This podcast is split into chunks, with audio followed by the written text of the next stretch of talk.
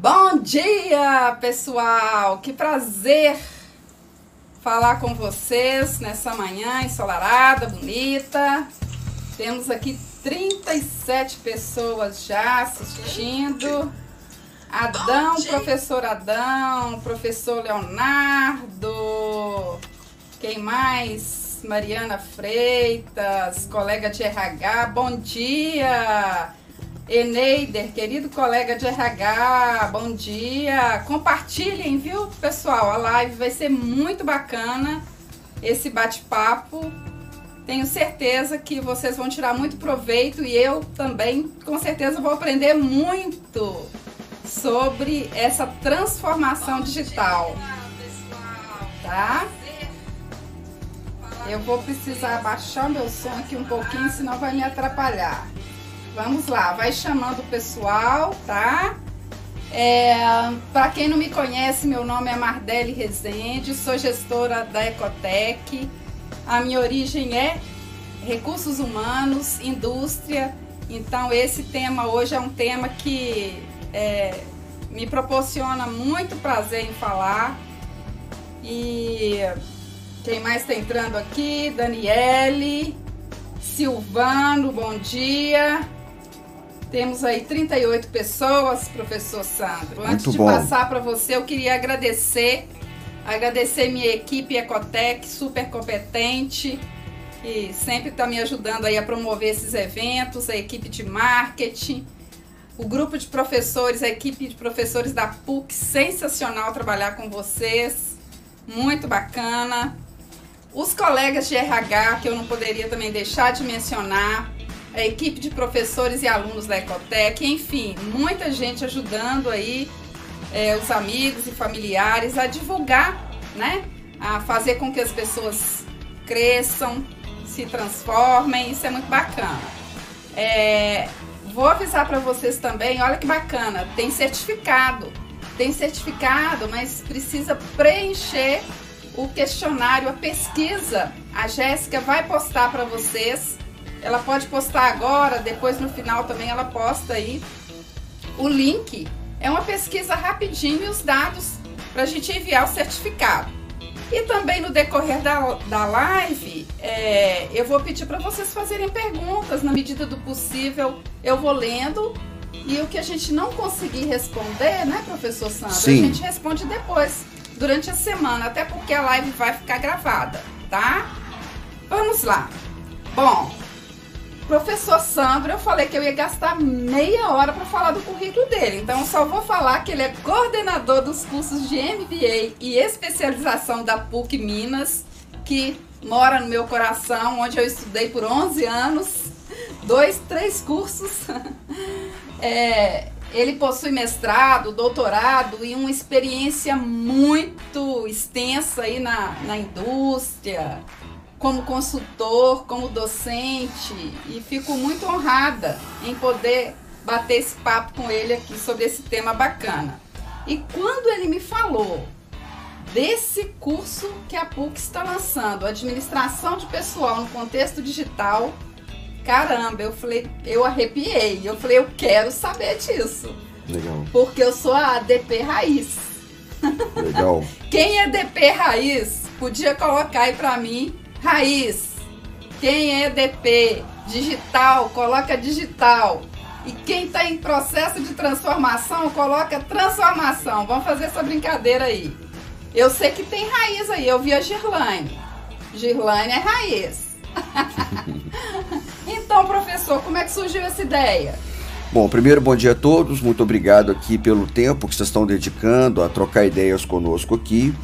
É, esse curso, ele nasceu da, de, uma, de uma necessidade, né? É, eu trabalho com cursos de pós na área de gestão de pessoas na PUC desde 2002. É, e é uma longa história. Esse curso já foi ministrado dentro de empresas, já foi ministrado lá em Moçambique, né? Nós tivemos lá por quatro anos, levando essa discussão para lá. É, e é lá, na medida que o tempo foi evoluindo, a gente começou com um curso de especialização em gestão de pessoas, que é um curso que existe até hoje.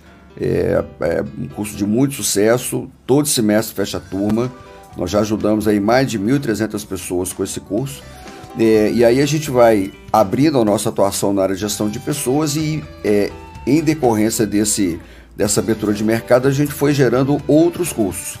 Então, por volta de 2017, a gente começou a criar alguns outros MBAs. Então, a gente desenvolveu um MBA em Gestão Estratégica de Pessoas com foco em desenvolvimento de liderança. Esse curso é voltado a pessoas que têm uma formação técnica, né? Então, engenharia, direito, medicina, são profissionais de nível superior, mas têm uma formação técnica. E esses profissionais, ao longo do seu curso, dificilmente eles veem é, é, uma, é, o sucesso, né? O que, que eu vou fazer para gerir uma empresa, para gerir uma equipe, quando eu virar gerente, quando eu virar dono do hospital, do escritório, de uma indústria. Então, o MBA de Desenvolvimento e Liderança ele veio ajudar esse público que não tem formação em empresa que agora tem que dar conta de uma equipe ou de uma organização.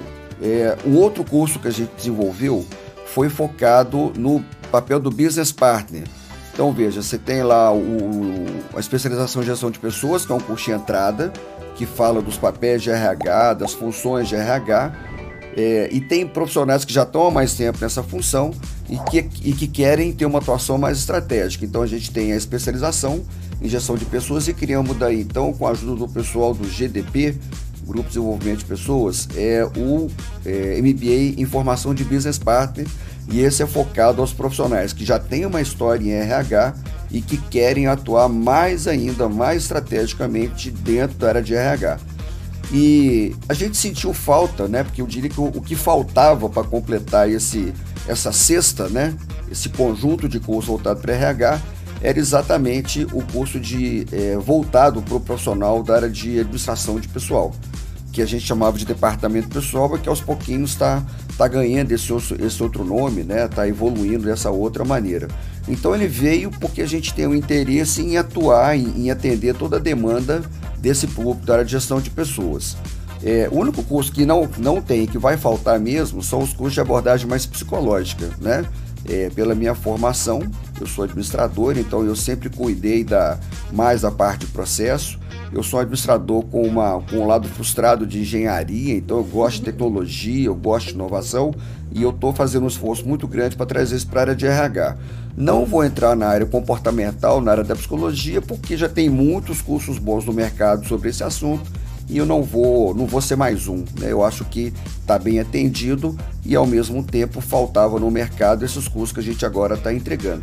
Então é isso, Mardeiro. O DP veio exatamente para poder demais. fechar esse, essa cesta e ajudar todos os profissionais da área de gestão de pessoas. A PUC na vanguarda mesmo. Muito bacana. Pessoal comentando, Vander Tomé, Raiz, a Mariana está em transformação. é isso aí, gente. Legal demais.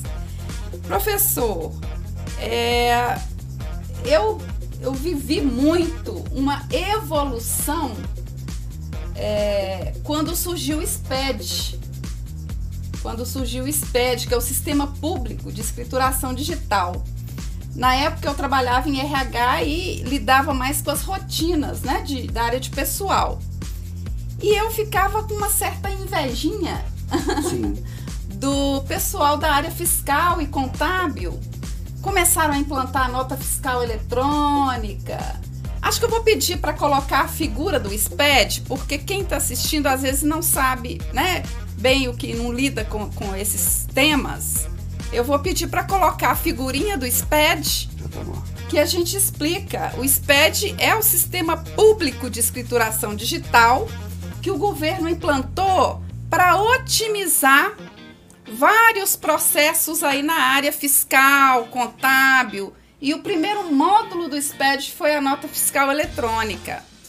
Esse SPED também contemplou a área trabalhista, só que muito tempo depois com o e-social, não é isso? Okay. O módulo do e-social que ainda está em processo de implantação foi lançado há seis anos, câncer, né, foi prorrogado várias vezes, foi reestruturado, foi simplificado, enfim. A área trabalhista entrou no SPED, mas entrou tardiamente, né? Então eu, eu sinto que o RH, o departamento pessoal, ficou meio para trás nessa transformação. O senhor concorda comigo? Eu concordo é, vai, não sei explicar porquê, né? De fato, ficou mesmo.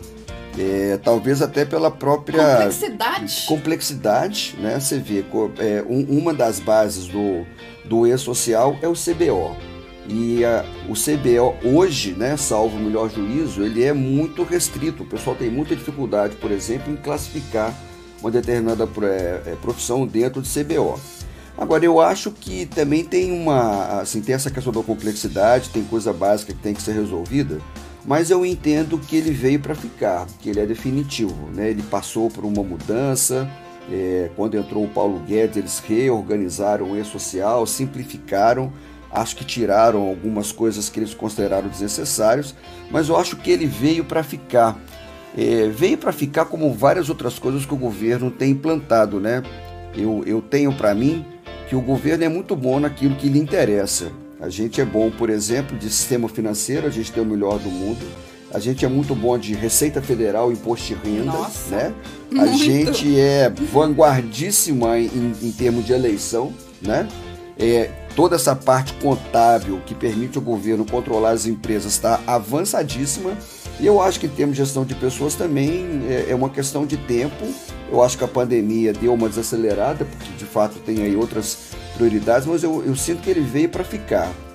É, e eu acho que a, o e-social e todas as mudanças que vieram associadas aí à própria reforma trabalhista, eles vieram para dar uma canelada digital na área de RH porque é óbvio que a gente vai encontrar exceções. Mas eu fico pensando, né, para você e para os nossos ouvintes aqui, nossos participantes que são é, RH raiz, né, DP raiz, eu fico pensando assim, como que esse pessoal acolheu, né, a eminência de não ter mais de precisar de carimbo, de carbono, de máquina de datilografar. Assim, gente, o que, que eu vou fazer agora? Eu, vi, eu vivo disso, né? E se agora de repente o computador passa a fazer isso tudo, o que, que eu vou fazer? Então eu fico pensando que talvez tenha até uma certa resistência da própria área, mas eu não, né, não sou doutor nesse assunto, né, eu vou deixar para o pessoal comentar, mas eu sinto que até própria, o próprio profissional de departamento pessoal ele tem essa resistência e eu vou me arriscar a dizer que até uma eventual falta de preparo tecnológico para encarar o e-social. Né? Então acho que quando o governo veio num, num ritmo mais lento, eu suponho, suponho que essa tenha sido uma das razões. Porque quando você trabalha né, com, com, com aquilo que você trouxe, o primeiro, o SPED, é um determinado perfil, é um contador, também tem gente da área financeira. O profissional de departamento pessoal é, é, um outro perfil. Então eu não sei em que medida até a própria possibilidade de aceitação do público também não determinou um pouquinho aí o ritmo né, de implantação do social que vai, volta, implanta, prorroga o prazo, né? E eu acho que, como você disse, eu acho que ele é muito mais complexo do que o próprio STED, né? É. Pessoal que lida aí na, na área trabalhista, é, eu explicava até isso para os alunos da, da pós semana passada, é, foram poucos os, os grandes marcos mesmo na área trabalhista. Tivemos a CLT na, na era Getúlio Vargas, em 43, depois, a gente pode considerar que o grande marco foi a própria Constituição Federal de 88, é uma jovem Constituição cidadã, Sim. né? E quando eu falo para os meus alunos que eu já trabalhei sobre a égide da Constituição anterior, na área de departamento pessoal, é. eu me sinto uma dinossauro, né? Mas é, mas eu é acho que né? agrega uma experiência, né? E, e dá-se uma senioridade, dá uma certa sabedoria que eu acho que é relevante no momento tá bom, esse, Tá né? bom, não, é, não, não sou velha, tá? Legal. É, e aí, depois da Constituição, o que, é que a gente poderia dizer que foi um marco aí na área? Foi é, o próprio e-social e agora a reforma trabalhista. Sim. Então, para quem não está tá assistindo aí, não está muito por dentro do, do, impacto dessa reforma trabalhista, é, há quatro anos, né, em novembro, a reforma faz quatro anos e ela flexibilizou muita coisa. Ela simplificou muita coisa, embora haja muita crítica né, de, de, de algumas, é, de alguns representantes, por exemplo, do, dos empregados, alguns sindicatos, né, alguns juristas que criticam vários pontos da reforma ela trouxe mais flexibilidade, ela desburocratizou. Vou dar um exemplo. Ela trouxe o ponto por exceção. é uma simplificação. É, meus colegas de RH que estão aqui, talvez vários tenham passado por isso. É, eu me lembro que quando a gente precisava definir a cota do aprendiz, que é imposto pela legislação, as empresas têm que ter a cota. O que, que a gente fazia? A gente pegava um relatório todo ano, ia lá na rua Tamoios, no Ministério do Trabalho, para que o fiscal verificasse quantos funcionários tinham, fazer o cálculo de quantos aprendizes. Olha que coisa mais arcaica, Sim. né? Então, o e-social deu uma, uma otimizada nisso, né? Porque agora as informações vão todas para um portal e os próprios órgãos do governo é que pegam essa informação lá. E a reforma também, né? Você acha que a reforma vai ajudar essa, essa aceleração aí da transformação? É, eu acho que a reforma ela toca em pontos fundamentais da nossa história, da nossa cultura, né? É, e óbvio que ela tem críticas, porque se tem um tema que é difícil entrar em consenso, é exatamente sobre as questões de relações do trabalho. Você tem uma diversidade de interesses muito grande para colocar no mesmo pacote, é, por questões políticas, partidárias, a gente teve um, um, um, aumento muito grande da atividade sindical, então é natural que isso nesse momento represente aí um ponto de, de questionamentos, né? Eu acho que são questionamentos saudáveis, porque são coisas definitivas e que você não pode sair trocando sem levar em consideração todos os atores sociais. Agora, é, ao mesmo tempo, eu acho que toda essa reforma, por mais criticada que seja, eu vou falar de um ponto de vista pessoal, né? Eu acho que, independente de qual seja o seu partido, ela é necessária para acompanhar o mundo, é, para acompanhar a evolução tecnológica. Por exemplo, um, um, uma das coisas que me chama muito atenção na reforma trabalhista é o contrato intermitente. Essa coisa da pessoa ter um contrato guarda-chuva e você recebe em função da quantidade de horas que trabalha. É óbvio que isso tem é, gera um desconforto muito grande porque a pessoa perde garantias que ela tinha. A gente sempre teve isso, né? A gente tem um, a, gente é, é contratado por uma empresa e a partir do momento que você é contratado por uma empresa, você tem ali um espaço de muita segurança. Você tem o salário, você tem o fundo de garantia, você tem direito a férias, você tem direito a, a décimo terceiro. Então aquilo te dá um conforto, né? As famílias se organizam em função dessa estabilidade que o contrato de trabalho vigente até então proporcionava. E tem que dizer que ele não acabou, né? O que existia está mantido você só criou oportunidades para que as pessoas tivessem outros contratos de trabalho. Então ele não excluiu a versão anterior, ele só criou novas oportunidades. É, e bem ou mal, eu diria que isso foi ótimo, porque ele tornou mais fácil, tornou mais fluido, tornou mais líquida a passagem das pessoas pela organização. Então agora ninguém casa mais com a empresa, e eu acho que isso corresponde também à mudança de mundo. Por exemplo, antigamente era um luxo, a pessoa entrava numa empresa, trabalhava 30, 30 35 anos e se aposentava. O cara casava com a mesma esposa, a mulher casava com o mesmo, né, é, com o primeiro namorado. Hoje a gente vê que os jovens não têm mais essa preocupação de casar com uma empresa. A empresa é um ponto de aprendizagem. Então ele vai procurando empresas que gerem para ele um aprendizado que vai proporcionar uma carreira legal e as oportunidades que ele almeja. Então eu acho que o próprio, é, é, essa própria modalidade ela dá essa fluidez que o mercado que o mercado está pedindo, né? É, e, e, de novo, né? Como que isso responde ao mundo? Tem um livro de 1990 de um sujeito chamado Jeremy Rifkin, que era um, um assessor da Casa Branca. Ele escreveu um livro que o, o, o pessoal deve, ter, deve conhecer, que chama O Fim do Emprego. Então ele fala é, que a gente vai ter cada vez mais trabalho e cada vez mais emprego. Qual é a diferença? O contrato, o vínculo. Então você vai trabalhar mais e vai estar menos casado com as empresas. E a gente já vê isso acontecendo. Você veja que de fato não foi uma criação da reforma trabalhista. Né, eu sei que está na área, me, me, ajude, né? Você tem mais competência do que eu nisso aí, mas eu sinto que a reforma trabalhista ela não vem criar coisa nova, ela vem acomodar uma realidade que já existia. Ela vem tornar legal e possível aquilo que as pessoas já faziam é, informalmente. É, uma outra coisa que eu acho que aconteceu nessa mudança, ela favorece os profissionais, ela favorece a pessoa contratada. Porque, por exemplo, as empresas tinham muito essa coisa de dar um jeitinho assim, né? Você contrata a pessoa com prazo retroativo, é, a, a, pessoa não está na empresa, você muda o período de férias. É, então, de novo, o E-Social também não criou nada novo. Ele só ficou um Big Brother mais efetivo. Ele controla mais efetivamente a empresa se a empresa está cumprindo a lei.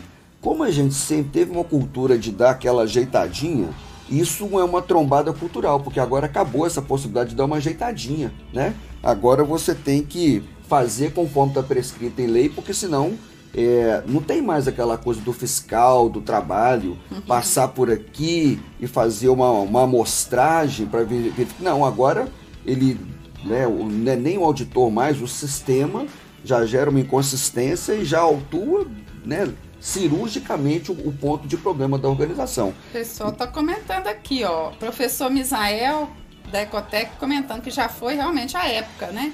Desse casamento com a empresa, funcionário multitarefa incide em conhecer inclusive outras empresas. Sim. Isso mesmo. Aline Diniz, Aline, legal, obrigada pela presença. Aline entrando aí. O pessoal comentou que tirou o som, melhorou muito. Legal. é, pediram aqui. Professor, vou até brincar com o pessoal. Pessoal, eu vou confessar uma coisa para vocês eu tenho uma dificuldade com a língua inglesa terrível. Eu tenho um bloqueio, eu tenho que quebrar esse paradigma. E aí, quando a gente vê aquele monte de palavrinha difícil, quem tem dificuldade aí? Isso que eu queria brincar. Quem tem dificuldade com a língua inglesa, coloca aí um. Vamos quebrar esse paradigma, gente. Vamos quebrar. Eu vou pedir para colocar aí uma figura com contexto digital aí que está trazendo várias vários termos em inglês. E quando eu vi o RPA, como eu sou DP raiz, eu pensei que era recibo de pagamento autônomo. Aí o professor Léo me explicou, professor Leonardo, gente, eu tenho aprendido tanto com esses professores da PUC, eu tô encantada. Eu queria que você explicasse um pouquinho sobre esses termos. É. Ah, tem, peraí, tem um várias pessoas, ha, ha, ha, eu também, professora Raquel. eu, professor Giovanni, não é só eu que tenho vergonha de falar, não. Legal. Pois é, eu acho que é, essas palavrinhas, é, não só em inglês, como esse, essa sopa de letrinhas, né? Veja, você já usou aqui aquela primeira da contabilidade, como é que chama? RPA? Né? Não, não, aquela que você apresentou o slide aqui, a figurinha ah, lá o do... SPED. O SPED, né, é uma lotrinha, o E-Social. Então, veja, tudo é, é sinal da complexidade que a gente está vivendo. Cada hora aparece uma coisa nova que absorve funções antigas, quer dizer, tudo parece o... Eu fico, gosto muito da figura do iPhone, né? Tem um vídeo que conta a figura do iPhone assim, o iPhone está em cima da mesa e aí ele suga uma máquina fotográfica, ele suga uma calculadora, ele fuga, suga um computador e ele vai absorvendo tudo aqui no iPhone, né? E a gente vê que hoje é um pouco disso está acontecendo, essa integração dos sistemas, é, essa integração dos serviços, e aí as siglas vêm traduzir um pouco dessas coisas que estão sendo juntadas, né? O RPA, quem vai falar bem para a gente é o professor Léo, que você já citou, né? Mas antes eu queria perguntar uma coisa, antes de colocar o Léo. Sim. É, a gente está falando que o tempo todo de transformação no contexto digital, Sim. É, agilidade, darararará. o que é ser ágil? Tá bom. O bom, que é ser digital? Legal. A gente precisa saber. Para responder isso, eu vou pedir, a gente brinca, né? Ajuda com os universitários. Então eu vou pedir a, a, ao Klinger, né, que é o nosso apoio aqui nesse processo, para colocar na tela para o pessoal o depoimento do professor Taveira. Professor Taveira, afinal de contas, o que, que é essa coisa de digitalização? Será que digitalização é só colocar máquina, né? E Ser queria que você fala, né? E queria que você colocasse também a relação desse tema, né, digitalização, com a sua disciplina, né, que é de é, transformação digital e metodologias ágeis. Então, professor Taveira, por gentileza, dá uma ajuda aí. Fala aí pessoal, beleza? Primeiro é um grande prazer né, estar aqui participando desse momento com vocês. É uma oportunidade muito legal, muito importante para ajudar a esclarecer as pessoas sobre esse curso brilhante que foi montado pelo IEC da PUC para ajudar as pessoas, os profissionais da área de departamento pessoal. Né? Então, essa pergunta que você me fez aí é muito importante. Ela é uma pergunta muito boa porque ela traz uma reflexão que quase sempre fica à margem, né? Para mim é evidente, é inegável que o processo de digitalização das empresas é irreversível. Quanto mais cedo começarmos esse processo nas empresas, mais brevemente colheremos os resultados. Só que também há uma confusão vigente em relação ao que significa ser exatamente uma empresa digital ou transformada digitalmente, certo? É claro que a variável, a variante de investimento tecnológico é muito importante no processo, mas não é o principal investimento a ser feito. É, automatizar os processos, colocar tecnologia embarcada nas empresas vai, vai ajudar bastante no resultado, mas Nada disso será útil, terá resultado efetivo se as pessoas que estarão por trás desse processo continuarem com a mesma mentalidade analógica, digamos assim.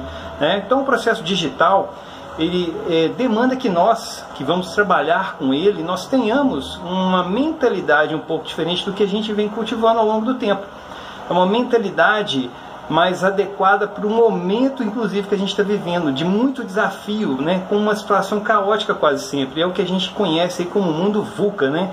Então esse mundo VUCA exige de nós, profissionais que estamos atuando no mercado, aí, uma postura bem diferente daquilo que a gente tradicionalmente faz.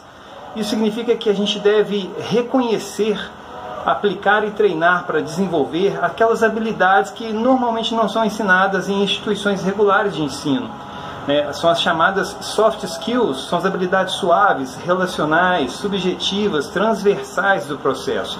Não adianta nada sermos exímios trabalhadores da área de recursos humanos, departamento pessoal, sabermos tudo de um software se a gente não tiver habilidade relacional, não tiver habilidade para aplicar isso no nosso dia a dia.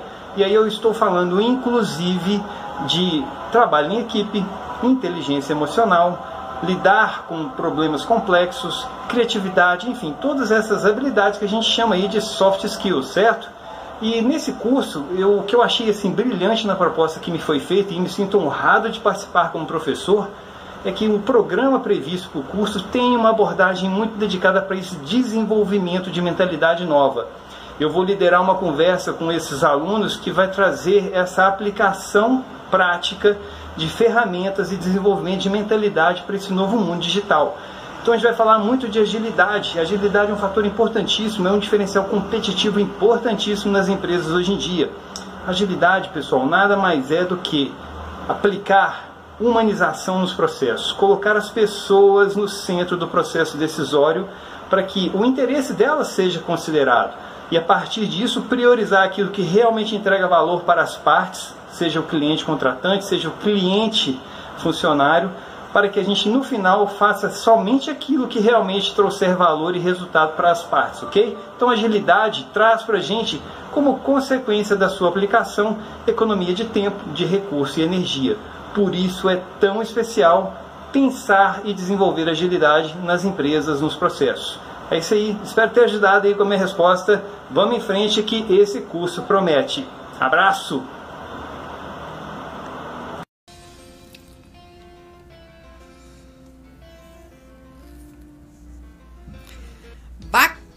Demais, professor Paulo Taveira, parceiraço da Ecotec, agora professor da PUC também, lançou um livro semana passada pela editora Saraiva com a professora Juliane é, Carvalho, Camargos, desculpa, Inteligência Emocional e Agilidade, ele tá, eles tratam nesse livro. Legal.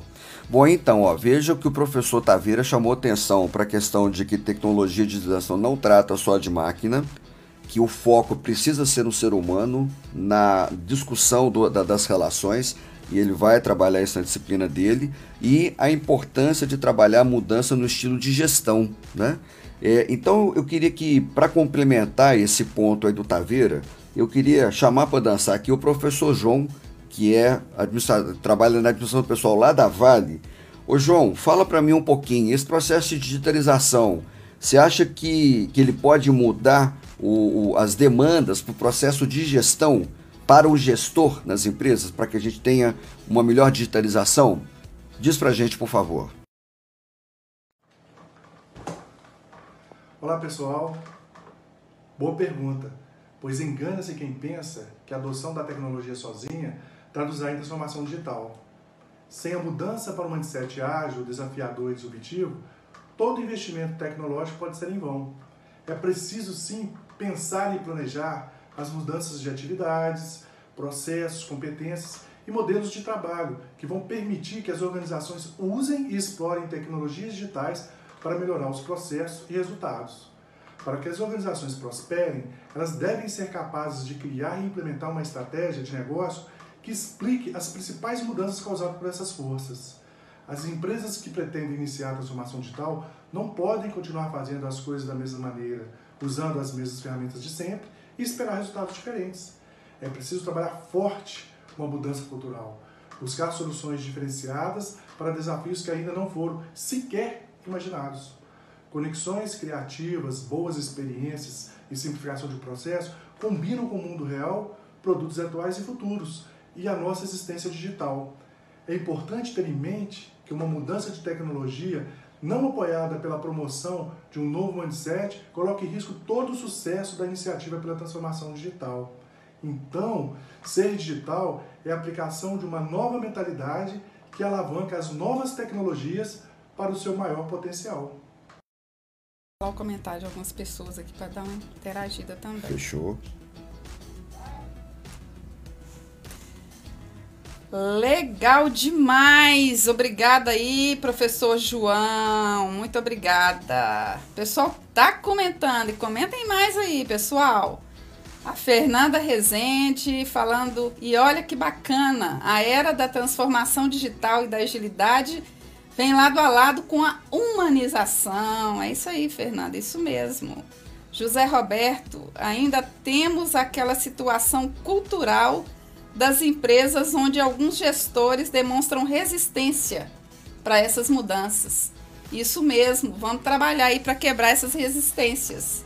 Não é isso? Professor Sandro, é, eu agora queria abordar a questão das atividades mesmo nas empresas, dos, dos processos de trabalho, né? Legal. É, como que essas evoluções tecnológicas, tecnológicas afetam de fato a área de administração de pessoal. Tá bom. Bom, veja é, que uma das, das coisas que o João comentou foi o impacto desse processo de digitalização, é, não só para o profissional, mas para o gestor. Então, a coisa do planejamento, do pensar, do raciocinar antes, né? É, então, eu diria que esse processo ele muda, ele traz demandas muito importantes para o gestor. Não é só o cara que digita o ponto que faz a folha a maneira de gerir também tem que ser diferente. É, e eu queria chamar aqui a contribuição do Leonardo, porque ele vai dar um exemplo bem legal assim de como é que como é que é o dia a dia disso e vai pegar exatamente a palavrinha que você teve dúvida, RPA. Afinal, RPA, o que que é, hein, Léo? Dá uma ajuda para nós aí e dá um exemplo, por favor, de como é que vai acontecer nas empresas essa digitalização. A implantação de um RPA tem como principal objetivo reduzir as nossas tarefas rotineiras e manuais. Mas o RPA não se basta em si mesmo. É preciso analisar toda a cadeia de processos que precisa automatizar para tomar a melhor decisão. E a melhor decisão pode ser aplicar um robô, aplicar um robô em uma inteligência artificial, aplicar um robô com uma leitura de OCR, criar uma interface ou fazer um ajuste em algum módulo do sistema, ou revisar todo o processo para que possamos pensar numa outra solução. Aí entramos no que chamamos de aculturamento digital na empresa. Não podemos pensar que apenas o RPA ou o robô resolve tudo na empresa. Precisamos ter um olhar digital para o processo e tomar cuidado para não digitalizarmos o manual, mas implantarmos uma transformação cultural digital genuína na empresa para que todos os colaboradores possam pensar de forma digital, olhando para o processo do começo até o final. Mas você não entendeu nada, né? O que é digitalizar o manual? Vou te dar um exemplo. Todos os dias pela manhã, às 8 horas, o nosso colaborador Ricardo chega na empresa ele exporta um relatório no sistema em Excel, ele faz o tratamento de dados, transforma aqueles dados em gráficos e envia por e-mail para o seu gerente, para o diretor. Essa é a rotina que o Ricardo gasta duas horas durante todos os dias da sua jornada. E aí nós vamos criar um processo robótico. Bacana! Criamos um robô para que ele exporte esse processo automático, ele envie esse relatório com, para alguns e-mails pré-definidos e isso o robô faz muito rapidamente de forma automatizada. E aí acabou o processo manual do Ricardo. Certo? Solução perfeita. Correto? Errado. O que foi feito nesse caso foi digitalizar o processo manual tal qual ele estava. E qual seria a melhor solução para esse caso? Pois bem, a melhor solução seria criar um Power BI vinculado diretamente na base de dados, com gráficos pré-definidos, para que o diretor, o gerente ou o seu cliente possa fazer pesquisas e consultas ou monitorar a gestão diretamente do celular ou do próprio computador, sem precisar que ninguém trate esses dados. Esta seria a melhor solução. Ou seja, criar simplesmente um Power BI. Este é o cuidado que nós temos que tomar todas as vezes que olhamos e que queremos digitalizar ou implantar uma transformação digital em algum processo. Léo, show de bola sua explicação, sempre didático. Obrigada, viu? Muito legal. Pessoal, tem que compartilhar aí. Vocês estão comentando. Compartilhem para que esse recado chegue a mais pessoas, para que todo mundo é, seja aí protagonista dessa história, né? Dessa transformação digital no setor de pessoal, né? Agora, professor, eu queria abordar o seguinte é, ameaças e oportunidades. Tudo que a gente vai implantar, mudar na vida da gente, seja pessoal, seja profissional, é, traz ameaças e traz oportunidades. Concorda comigo? Concordo totalmente, Marlene. Eu acho que é como tudo na vida, é, é o tal do copo meio cheio, meio vazio, né? Tem um ditado que eu gosto muito, eu não sei quem foi que falou, se alguém aí souber, por favor, me ajude mas alguém comentou o seguinte: nunca desperdice uma boa crise. E veja como que a pandemia, né, com todo o respeito, com todo o carinho, as perdas que a gente vem tendo, né, cada um na sua família, o Brasil, o mundo, de uma forma geral, isso é muito ruim, né? Tomara que não tivesse acontecido. Vamos lutar para que a gente tenha vacina rapidamente, para que as pessoas se beneficiem, para que a gente é, não tenha mais mortes por conta do Covid. É, e ao mesmo tempo, olha quanta coisa é, o Covid acelerou, né? Por exemplo, nós estamos aqui fazendo uma live agora, mas a gente poderia estar em casa, por exemplo, né? Ontem à noite você deu aula na PUC, você não precisou deslocar, pegar trânsito, congestionamento, estacionar carro, cada um na sua casa teve aula. Eu diria que ah, há um ano e meio atrás isso era absolutamente impensável. E eu tive uma aluna de camisola me falou que estava trabalhando e que deu um tempinho. Ela estava fechando folha de pagamento, tá? Eita. Na minha aula. Aplicando na hora o conhecimento, né? Opa, a professora falou. Então é isso. Eu acho que é, esse momento ele traz muitas ameaças e ameaça e, e oportunidade. Agora, o que que diferencia se vai ser ameaça ou oportunidade? É a mesma coisa do Covid. O vírus vem, é, se a pessoa tem imunidade, o vírus passa ao largo e vai embora. A pessoa lidou bem com isso. É, se a pessoa está é, tá despreparada, está com a imunidade baixa, o vírus acha a portinha aberta e entra. Esse momento de Covid, de transformação digital, de informatização, né, o uso das tecnologias, como o professor Léo citou, é, também depende muito do nosso preparo. O quanto a gente, por exemplo, sabe inglês, né? Óbvio que saber inglês é, nos ajuda muito. Eu tenho pensado muito assim, é, por exemplo, uma coisa que ficou muito clara na fala do Léo é que a gente precisa, e reforçou o, argumento do, do, do, professor João, é que a gente precisa adotar o hábito de pensar antes de fazer. É, porque, veja, é isso que nos distingue de uma abelha, que nos distingue de um cachorro, é o fato de você poder pensar antes de fazer. E eu diria que tem muito profissional meio abelha, né? Que sai fazendo porque alguém mandou, porque sempre foi assim, a síndrome de Gabriela, né? O que que esse tempo agora, o que que esse momento, esse contexto digital está fazendo com a gente? Ele está exatamente questionando aquilo que sempre foi. Então você estava brincando aqui, ah, pessoal tem que quebrar o mindset. Eu falo, olha, é, a chamada é a mesma. Antigamente a gente falava assim, tem que mudar o paradigma, né? Era lindo falar mudar o paradigma. agora ficou mais chique, agora é mindset, em inglês, né? Tem que mudar o mindset. E eu falo que a gente tem que ter muito carinho quando fala isso. Eu já vi alguns palestrantes, né? Comentando que a pessoa tem que mudar o mindset. Como se mindset fosse um chip de telefone celular que você vai ali na banca, tira o que está na cabeça e coloca outro.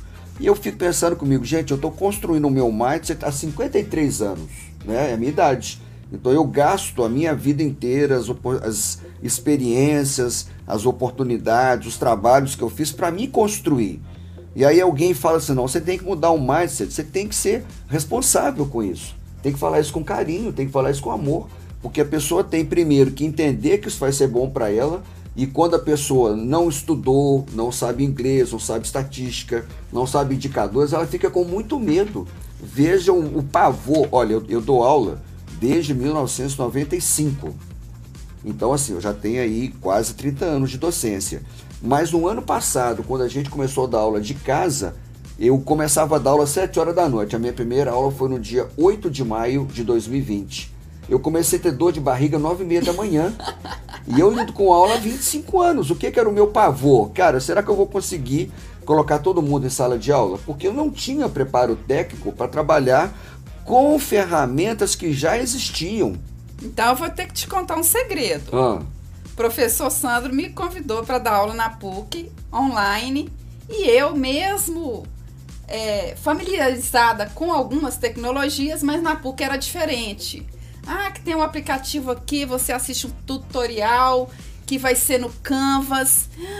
Deu aquele gelo na barriga. Eu falei, meu Deus, assisti o tutorial. falei, será que eu vou aprender isso? Onde é que eu me meti? Onde, né? que, como é que vai ser? O mesmo medo. Então, o que, que eu tenho feito muito? Eu, eu tenho perdido a vergonha de falar que eu não sei, quero aprender, estou com medo de não conseguir, me ajude tenho incentivado muito também as pessoas a agir da mesma forma, gente. Fala que não sabe. Isso. Pede ajuda. Muito legal. Não e é? a gente vê que é um momento bom para se aprender, porque tá todo mundo muito tolerante com o erro, né? Tá todo mundo muito cúmplice, porque tá todo mundo vivendo a mesma dificuldade. Então, isso que eu queria registrar é o momento, ele traz as duas coisas, ameaça e oportunidade. O que, que vai diferenciar se é ameaça ou se é oportunidade? O seu preparo. Então, quanto mais você estudar, quanto mais você admitir que não sabe, porque veja, é igual alcoólatras anônimos, é igual pessoal que mexe com droga e que precisa de ajuda. O primeiro passo é reconhecer que tem o um problema. Então não adianta ficar arrogante, não adianta bater no peito e falar, ah, tem tantos anos que eu faço isso. Cara, ok, maravilhoso que você está fazendo isso há tantos anos. Mas às vezes, tudo isso que você fez a vida inteira, a gente tem que admitir que neste contexto não vale nada. A gente está entrando muito, professor, já no, no, finalzinho. Gente, dá vontade de ficar conversando com vocês aqui um tempão. Tanto comentário bacana, né? O pessoal falando que está adorando. Legal demais. Mas eu acho que a gente está partindo agora para o final e a gente está tocando aí nessa questão do perfil do profissional. É, e aí eu perguntaria para você, quais competências você acha que o profissional da área de RH, de departamento pessoal, precisa é, é, desenvolver para surfar nessa onda do contexto digital. Legal. Porque todo mundo quer crescer profissionalmente, né? E como é que faz para aproveitar essa oportunidade? Legal. Para responder esse assunto, eu vou pedir a ajuda do professor Adão Ladeira. O Adão vai fazer uma conexão desse perfil necessário e vai dar uma pitada da, do que, que a gente vai discutir no MBA em Administração de Pessoal no Contexto Digital porque o curso foi pensado exatamente para ajudar este profissional a lidar com essa passagem do tradicional para o digital. Então, professor Adão, como é que podemos fazer essa passagem? Professora Mardelli, professor Sandro, respondendo à pergunta que vocês me colocaram, eu gostaria de dizer que a proposta da PUC Minas ao desenhar esse MBA em administração de pessoal no contexto digital levou em consideração esta realidade a que você se refere. Sabemos que as dimensões do conhecimento tácito são a base para o entendimento de uma mente complexo. A capacidade de criar conexões e interpretá-las a partir de informações é que irá gerar vantagem competitiva para as pessoas e organizações. Partindo desta premissa, nós consideramos que o ambiente de aprendizagem na era digital deve se dedicar a preparar as pessoas para pensar, refletir, desenvolver raciocínio crítico e gerar conexões que sejam sustentadas por uma base teórica sólida. O corpo docente deste MA não é formado exclusivamente de professores acadêmicos, mas por uma integração com experts do mercado que se disponibilizaram a compartilhar e trocar experiências com os participantes. O desenho do MBA, Administração de Pessoal no Contexto Digital, levou em consideração o processo histórico em que vivemos e se propõe a preparar e elevar a performance dos participantes para desenharem, estruturarem e implementarem a transformação digital na unidade de administração de pessoal em consonância com as demandas da direção das organizações e do mercado como um todo. Bacana demais, professor Adão. Muito obrigada. Professor mega experiente. Tenho aprendido muito com você também. Sim. Legal demais. Pessoal, vejam aí o link da pesquisa do nosso do, da nossa live. Preenchendo essa pesquisa, vocês vão deixar os dados para a gente emitir o certificado para vocês. Então, não deixem aí de de participar da pesquisa, que é muito importante. E aí, professor, o que, que o senhor achou aí da, da declaração do professor Adão? É, eu acho que o Adão sintetiza um pouco esse movimento que, veja, aqui nós estamos falando do profissional de administração de pessoal, mas eu diria que essa fala, ela é também o que qualquer profissional hoje, em qualquer tipo de empresa, em qualquer contexto, tem que viver. Que você veja bem, é, olha o que, que o médico está tendo que aprender para cuidar das pessoas, né? Olha quanto desenvolvimento tecnológico aconteceu para desenvolvimento de uma vacina. Consultas online. Olha como isso venceu uma barreira, né? Essa, essa coisa da telemedicina, ela vem sendo discutida há tempos e nunca tinha encontrado abrigo. Agora a coisa avançou, né?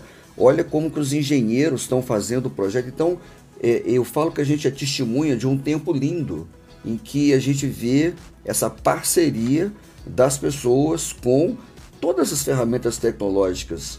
É, então isso gera muito espaço. É, e eu diria o seguinte, que a gente mais ou menos está sem alternativa. Eu acho que, de novo, essa é uma vantagem da, da crise, né? É, veja, você tem que mudar, porque senão você vai perder o emprego, vai ficar sem ocupação, e você não tem quem culpar. Porque, por exemplo, você não pode brigar com o vírus, não dá para pegar um vírus pelo pescoço e falar, você é culpado né, dessa mudança toda que eu não queria que acontecesse. Não tem com quem culpar. Então isso é legal porque não tem culpado. Então é você que tem que olhar para dentro e tem que avançar. É, e avançar em que sentido? Eu queria destacar que de fato a gente tem o, o profissional de RH, ele precisa, né, até para sintetizar um pouquinho do que a gente estava dizendo aqui, ele precisa de cinco, aprender cinco línguas para sobreviver. Uhum. Primeira delas é que você já falou, é o inglês. É, e eu queria chamar a atenção porque o inglês não significa que você vai ser contratado com inglês porque você vai falar inglês. Eu diria que às, o, às vezes a empresa contrata alguém que tem inglês por conta da ginástica cerebral que essa pessoa teve que fazer para aprender inglês. É igual a pessoa que faz engenharia. O cara faz raiz quadrada de cabeça. Então a preocupação não é o cara saber fazer raiz quadrada, é a ginástica cerebral, o quanto essa pessoa desenvolveu como ser humano, como forma de perceber a realidade e quanto isso melhorou essa pessoa. O inglês é a mesma coisa. Você não aprende inglês só para falar frases, você tem que ter noção de mundo, você tem que prestar atenção em outras coisas. Então, inglês é um investimento importante. Outra linguagem importante são as tecnologias, as linguagens, né? O RPA, que não é mais o recibo de pagamento autônomo, agora o Robotic Process Automation. Então a gente tem que aprender e não tem outra forma. Tem que sentar a bunda na cadeira, assistir vídeo do YouTube, ler artigo, ler texto, participar de live e veja que tá fácil, né? Antigamente você tinha que pegar livro, sentar e ler. Agora não, agora você tem alguém que traduz para você, te dá um vídeo de 3, 4 minutos é, e te ajuda. Isso também é muito bacana, porque, aliás, é, é bacana, mas é um problema. A evolução tecnológica, ela traz um problema, porque ela me tira as desculpas. É, antigamente eu podia dizer que não sabia, porque era difícil, eu tinha que fazer um curso para aprender. Hoje, qualquer assunto que eu queira aprender, eu posso entrar no, no, no Google, posso entrar no YouTube e vou encontrar dezenas, às vezes centenas de vídeos de 2, 3, 15, 50 minutos sobre um tema que eu preciso aprender. Então, esse é o problema, porque não tem mais desculpa para dizer que eu não sei, né? Se eu não, se eu tenho uma reunião amanhã sobre um assunto, não sei nada, eu tenho 24 horas para ficar assim, bom de conversar sobre aquele assunto. Eu consigo sustentar uma prosa de 10 minutos por conta disso que eu fui lá na internet e, e, busquei. Então, a gente tem que aprender inglês, a gente tem que aprender sobre tecnologias. Uma outra coisa que a gente precisa aprender, metodologia de pesquisa. Por que isso? É, o, o profissional de administração de pessoal, o profissional também da área de RH comenta muito assim, olha, Lá na empresa é um problema porque a empresa não me dá a oportunidade de mostrar como fazer de um jeito diferente, pode ser bacana. É, aí eu costumo dizer assim: ele pode ser chato, bobo e feio, mas ele não é burro. Se você mostrar para ele que tem um jeito melhor de fazer, que economiza tempo, dinheiro e energia, ele vai mudar. E como é que você muda? Bom, você tem que fazer igual o pessoal da área de marketing, você tem que fazer um processo de degustação. Então você não dá para mudar a empresa inteira. Então você separa um pedacinho da empresa e faz um teste ali. Na metodologia, a gente chama isso de experimento.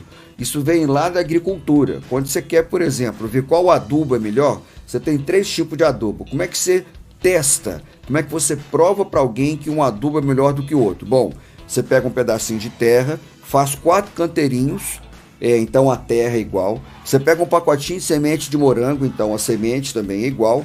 Planta nos quatro canteirinhos, Aí a terra é igual, a semente é igual, a chuva é igual, o sol é igual, o vento é igual. O que, que vai ser o diferente? O adubo. Então, se tudo é igual, é o que o pessoal da economia chama de ceter paribus, né? Se tudo mais é igual, o que, que é a única coisa que diferencia aqueles três, aqueles, aqueles quatro canteirinhos de adubo? é, de morango, o adubo. Então isso é experimento. Então se você quiser mostrar para sua empresa que tem um processo melhor, você separa um pedacinho e faz um teste. Por exemplo, ah, precisamos treinar os enfermeiros desse hospital aqui. Ah, mas gasta muito dinheiro, mas dá resultado.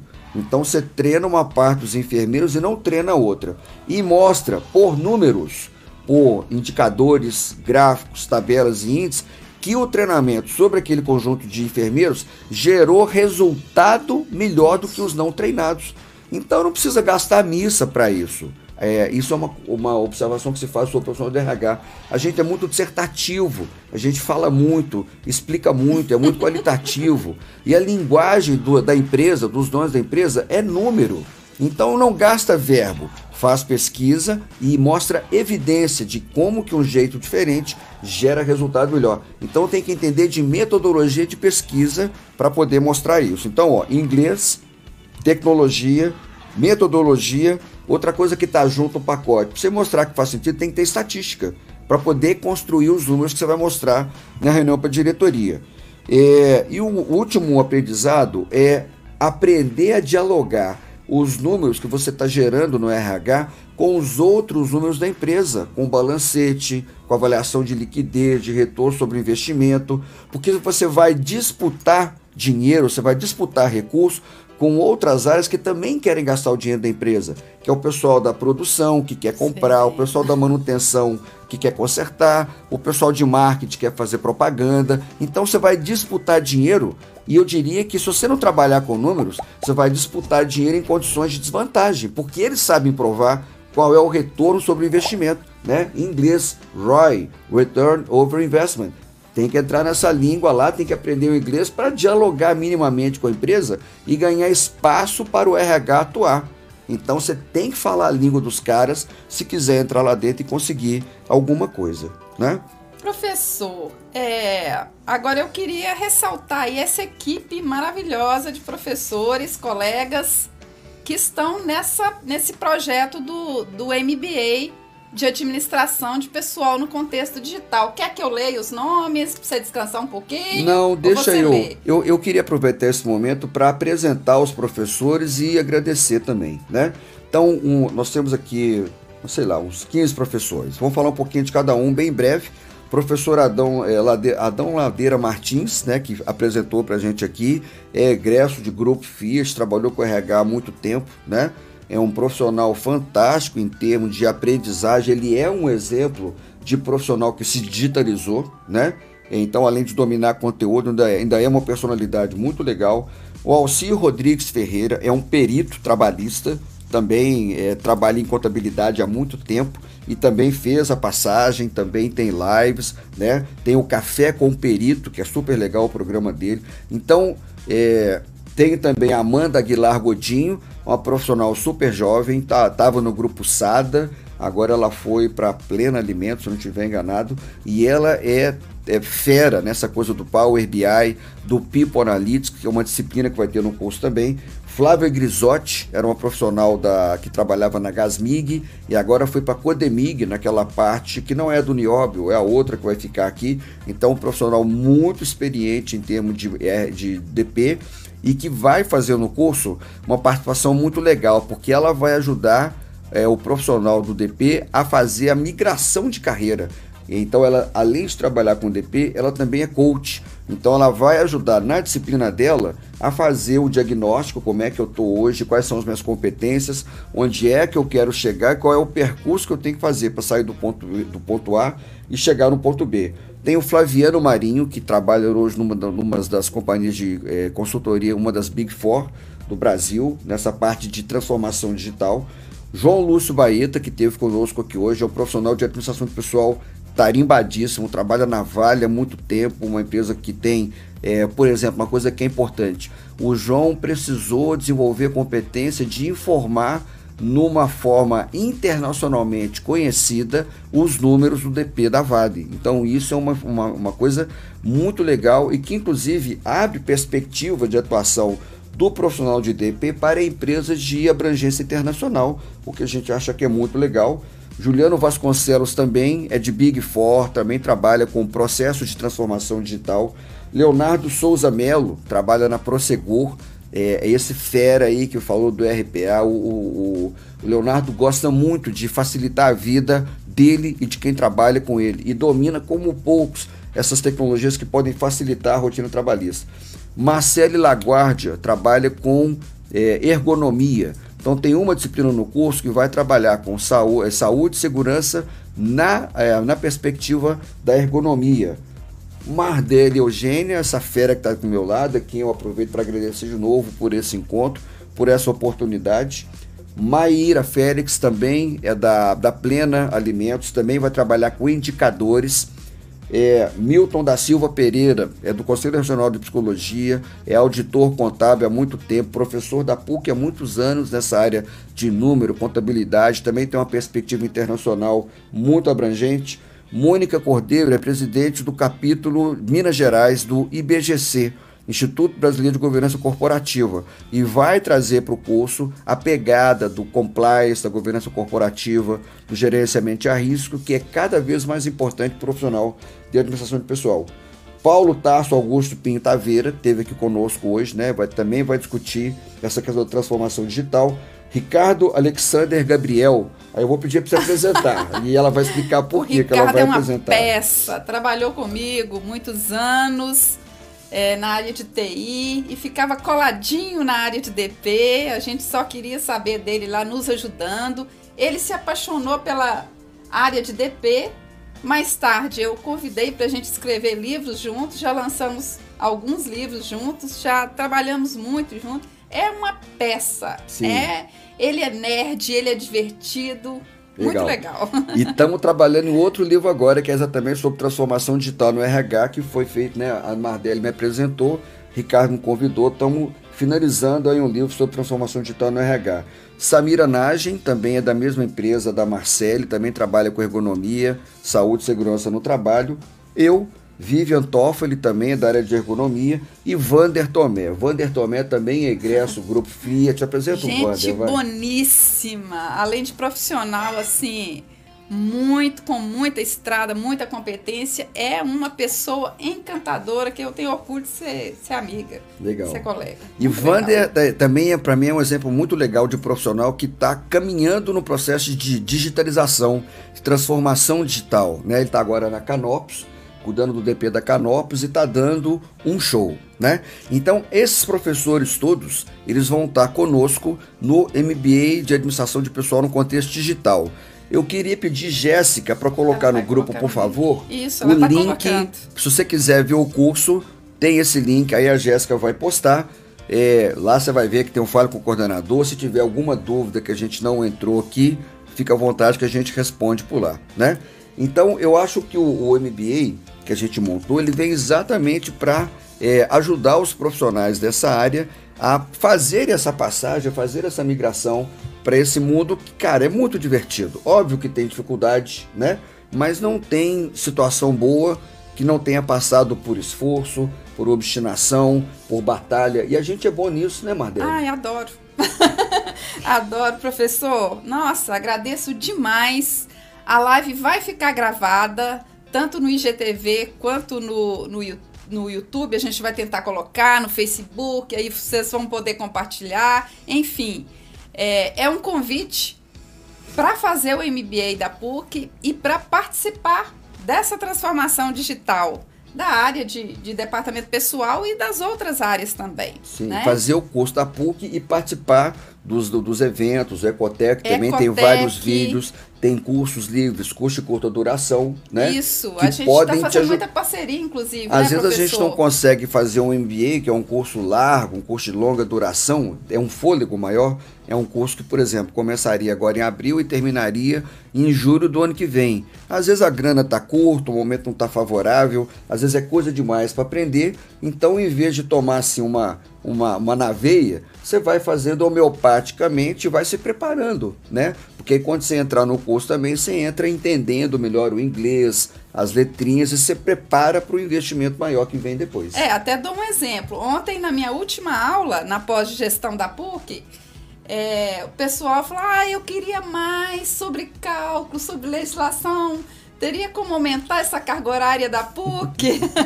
eu falei, eu vou comprar, vou, vou comprar essa briga. E aí eu falei, olha, na Ecotec, só para vocês terem ideia, o professor Giovanni, que está nos assistindo, ele ministra o curso de, de departamento pessoal com 60 horas. Então, vai agregar para vocês. Com certeza. Né? né? Então é isso, bacana. A gente faz essa parceria, Ecotec PUC, eu acho que todo mundo sai ganhando, né?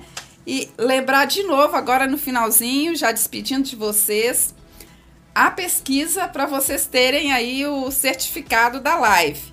Então, meus agradecimentos, primeiramente ao professor Sandro que aceitou o convite, parceiraço, aos professores da PUC, minha equipe e a todos que participaram. Pessoal, muito, muito, muito obrigada mesmo, tá? Um abraço para vocês aí. Feliz Páscoa, né? Sim. E tudo de bom. Obrigada pela audiência.